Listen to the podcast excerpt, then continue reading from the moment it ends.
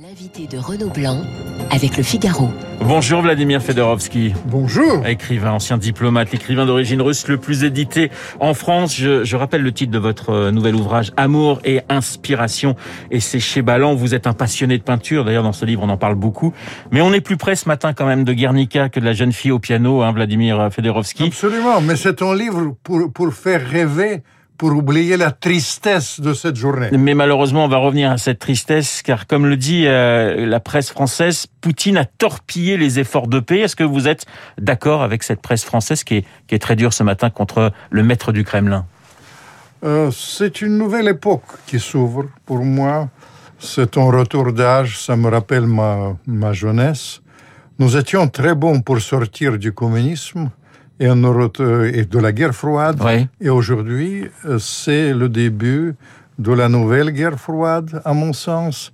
Il y aura une création de l'alliance militaire et économique entre la Chine et la Russie, éventuellement même avec l'Iran. Il y aura des sanctions. Les Russes, les Russes, ils vont vivre moins bien, trois fois moins bien, allons même peut-être quatre, mais sous Helsinki, ils ont vécu dix fois moins bien, alors ils vont supporter, ils vont faire bloc-bloc derrière Poutine, il y aura le reflet légitimiste. Le gaz sera dix fois plus cher ici, il y aura une crise pétrolière, crise en Allemagne, bref, le scénario qui me bouleverse. Ouais. Parce que j'ai une, une, double appartenance. Mon père était un très grand Ukrainien, héros de la guerre, et ma mère était russe mais surtout que, vous comprenez, j'ai dit que là, si vous relisez, il y a nos amis de Figaro tout à l'heure, il y a deux ou trois mois, j'ai fait quatre ou cinq pages sur l'inévitable rupture entre la Russie et l'Occident. On dit souvent que c'est Poutine qui influence l'opinion publique russe, mais non, l'opinion publique russe influence ça. L'opinion publique russe ne désire plus de l'Europe. À mon époque, 80% des Russes ont été pro-européens. Aujourd'hui, ils disent l'Europe, 10% seulement. L'Europe a trahi ses valeurs. Euh, elle est, euh, il est en train de s'islamiser. Tout ça, c'est le reflet et ça me bouleverse. Vladimir Fedorovski, jusqu'où peut aller Poutine? Est-ce qu'on est dans, dans une logique de guerre avec l'Ukraine? Je rappelle qu'il a reconnu les deux républiques séparatistes de Donetsk et de, et Lugansk. Quand le maître du Kremlin euh, parle de l'Ukraine comme d'un régime fantoche, on voit mal comment aujourd'hui Moscou et Kiev peuvent encore parler. Vous savez, c'est inévitable. Tôt ou tard, ils vont parler. Euh, évidemment, il faudra trouver les moyens de coexistence. Allez, je, ne disais pas, mais j'étais toujours, j'étais toujours euh, contre l'utilisation de l'Ukraine par l'Occident comme un fer de lance de la confrontation de la Russie. L'Ukraine doit être un trait d'union, comme je suis écrivain, trait d'union entre l'Europe et la Russie l'Ukraine. Son destin, ça, tôt ou tard, ils vont parler, mais c'est pas demain la veille et les tensions seront extrêmes avec les dérapages militaires. Mais Vladimir Fedorovski, je recevais il y a quelques semaines à votre place l'ancien ambassadeur de Russie en France, Alexandre Orlov, qui disait l'Ukraine, c'est le berceau de la Russie. Est-ce que le problème fondamental, c'est pas ça? Si aujourd'hui les Russes considèrent que Kiev fait partie intégrante de l'Empire russe, est-ce qu'on peut arriver à trouver une solution? Non, berceau de la Russie, euh, ne pensez pas. Vous savez, je vais vous dire, il ne faut pas qu'on vit dans le monde imaginaire. Aujourd'hui, il faut être très pointu. Ce que les, les Américains ont raconté pendant. Je vous citais Alexandre Orlov qui était juste à votre je, place et qui disait cela. Hein. Je sais, je sais, ouais. mais c'est le berceau de la civilisation russe, biélorusse, euh, etc. Tout ça, c'est c'est une évidence. Mais la seule chose que vous comprenez, vous suggérez que la Russie veut aller jusqu'à Kiev aujourd'hui c'est une fausse information, c'est pas vrai. Euh, Poutine essaie de défendre à sa manière, dont je ne partage pas d'ailleurs, euh, les intérêts de la Russie, mais dire que la Russie veut envahir Kiev, c'est une, c'est bidon, c'est pas vrai.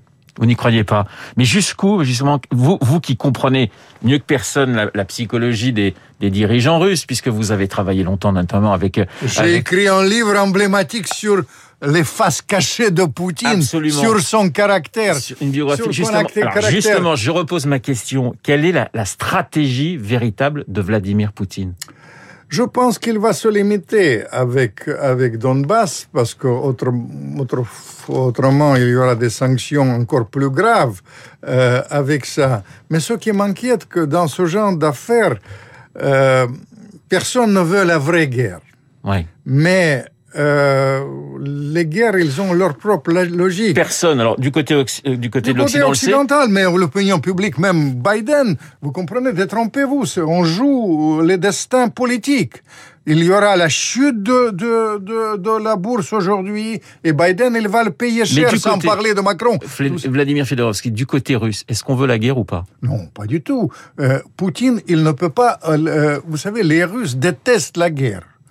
Dans ma famille, 12 personnes ont été péries sur le front nazi.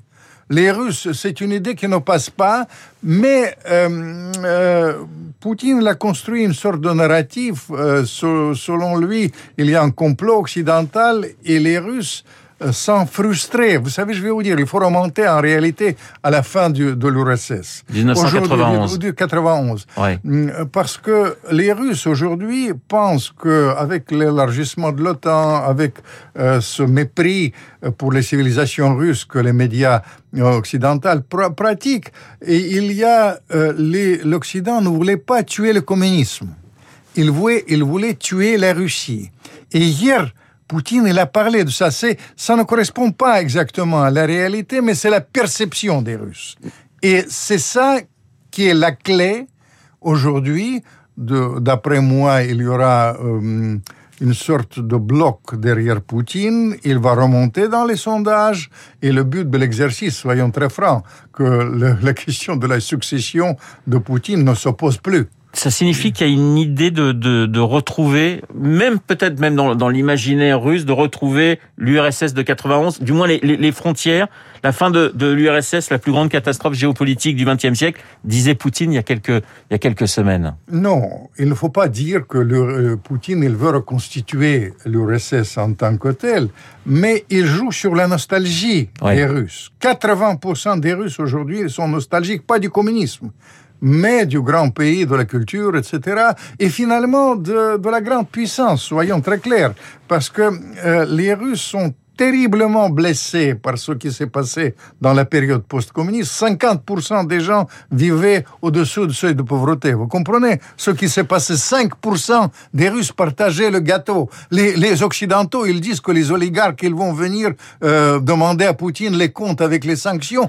mais les Russes s'en fichent de l'oligarque. Ils vous détestent dites, ces gens-là. Vladimir Fedorovski, je crois que vous dites que les deux dirigeants les plus haïs en Russie, c'est Boris Eltsine et euh, Mikhail Gorbatchev. Évidemment, évidemment. Ouais évidemment, parce que, et c'est à tort, hum, j'ai travaillé franchement avec les deux. C'est vrai que euh, les Russes disent que Eltsine c'était un crétin et un ivrogne, et Gorbatchev, un, ils disent que c'était un crétin et un traître, parce qu'il a accepté euh, la réunification d'Allemagne. Les Russes sont partis euh, de, de, là. Malheureusement, pour moi, j'étais présent quand les Américains ont promis de ne pas élargir, physiquement présent, élargir l'OTAN. Et ils disent à Gorbatchev, il était, il était vraiment incompétent. Il n'a pas signé les traités, il a fait ça et tout ça, c'est, c'est, c'est, c'est les frustrations russes qu'il faut, il faudra comprendre. Aujourd'hui, je suis vraiment bouleversé. Oui. Vous comprenez? J'ai le sentiment que tout mon engagement en faveur de la sortie de la guerre froide est un, est un échec. C'est pas seulement l'échec de Macron, c'est aussi l'échec de nous tous de cette période post-communiste. Vous avez dit, Vladimir Fedorovski, que Russes et Occidentaux mentent et croient à leurs mensonges. Alors quel est le principal mensonge des Occidentaux et quel est le principal mensonge des Russes? Le principal mensonge de, des Occidentaux, soyons très clairs, j'ai parlé de la dernière période, par exemple. Euh, je ne vais pas parler de, des anciens sur l'élargissement de l'OTAN, puisqu'ils ont menti aussi. Mais par exemple, le fait que euh, tout le monde croit que les Russes vont aller jusqu'à Kiev, c'est un mensonge. Évidemment. Et je pense que, franchement, c'est un mensonge aussi que l'Occident veut détruire la Russie. L'Occident, il a ses problèmes, il a reconstitué l'ennemi. Pour les Américains, il faut avoir l'ennemi je, je, je, je suis formel. C'est la plus grande erreur occidentale, c'est de ne pas associer la Russie de post euh, euh, après la chute du communisme avec l'Occident. Il y a un grand ambassadeur, inventeur de la CIA. Il m'a dit c'est la plus grande erreur occidentale depuis Jésus-Christ. Et je partage son avis. Mais euh, vous vous mettez à la place des, des, des, des, Lettons, des Estoniens, des Polonais. quand ils regardent leur histoire et quand ils voient la Russie et une Russie puissante, vous pouvez quand même comprendre que ça fasse peur, très peur. Évidemment, mais attendez, moi j'étais avec Gorbatchev artisan de l'indépendance, artisan de l'indépendance des pays baltes. J'ai tellement d'amis en Pologne, surtout dans les gens de Solidarność, avec qui on a travaillé ensemble pour la sortie du communisme. Vous comprenez, c'est mes amis. Au début des années 80. Au début des années 80. Mais je tiens à vous dire une chose. Vous comprenez, les Polonais, les gens de Solidarność, ils sont terriblement inquiets aujourd'hui. Détrompez-vous. Vous comprenez, les gouvernants, cette écume du jour qui nous racontent leur narration dans les buts souvent de la politique intérieure, c'est seulement l'écume du jour. Tandis que les Polonais, ils savent très bien que si ça dérape, ça peut déraper en premier lieu. La guerre, c'est pas seulement l'Ukraine, ça peut englober la, la Pologne. Et c'est pour ça, mon désir, c'est tellement difficile pour moi aujourd'hui, mais mon désir, je dis, calmez-vous. Vous étiez tellement nuls tous dans la période du communisme. Essayons de renouer le dialogue. Mais c'est tellement difficile de parler aujourd'hui de dialogue. Ah, parce qu'on vire vers les choses guerrières d'une part, et surtout on vire, soyons très clairs, c'est pire que la guerre froide. Pendant les guerres froides, il y avait des règles, il n'y a plus de règles. Vous comprenez, on a codifié pendant les guerres froides. Aujourd'hui, il n'y a plus de règles, et en plus, je ne vous cache pas, je suis très sceptique par la compétence de ces gens-là. Ils ont tellement menti. Alors, Vladimir Fedorovski, vous parlez de négociations. Je, vous cite la réaction de l'Élysée après les, les propos de Vladimir Poutine qui dénonce euh, la dérive, l'Élysée qui dénonce la dérive idéologique et le discours paranoïaque de Poutine. C'est quand même très direct. Vous savez, euh, pour euh, la première phrase, peut-être on peut accepter, mais je déconseille beaucoup maintenant d'utiliser de deux côtés les jurons. Évitez ça, parce que un jour, il faudra travailler ensemble. Quand ce conseiller, euh, chancelier hum, euh, euh, allemand, Olaf Scholz, il, Olaf Scholz il, a parlé, Poutine, il a utilisé le terme génocide à propos de Donbass. En fait, il, il aurait dû utiliser le terme plutôt de danger de l'épuration ethnique, mais Scholz, il a dit c'est ridicule.